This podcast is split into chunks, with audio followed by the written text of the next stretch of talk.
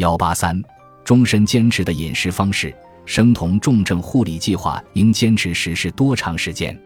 对不同的人来说，答案也不同，这取决于你要用它来应对哪一种疾病。如果你患有癌症或神经系统疾病，那么你最好终身坚持这项计划。如果你是用它来解决肥胖症、糖尿病或肾衰竭问题，并且健康状况有所改善，你可以在二至三个月后转向基础版植物悖论饮食计划，并从第二阶段开始实施。如果你在转向基础版计划的过程中健康状况恶化，就请立刻回到生酮重症护理计划的轨道上。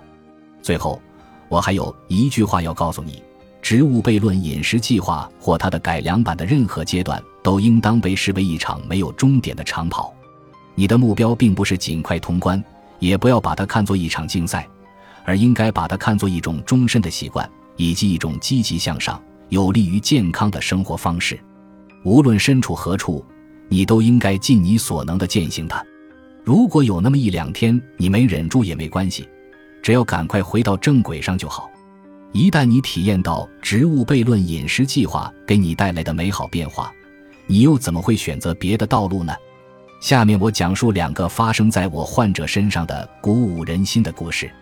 如果你正面临着严重的健康问题，希望这两个故事能够鼓励你尝试一下我的生酮重症护理计划。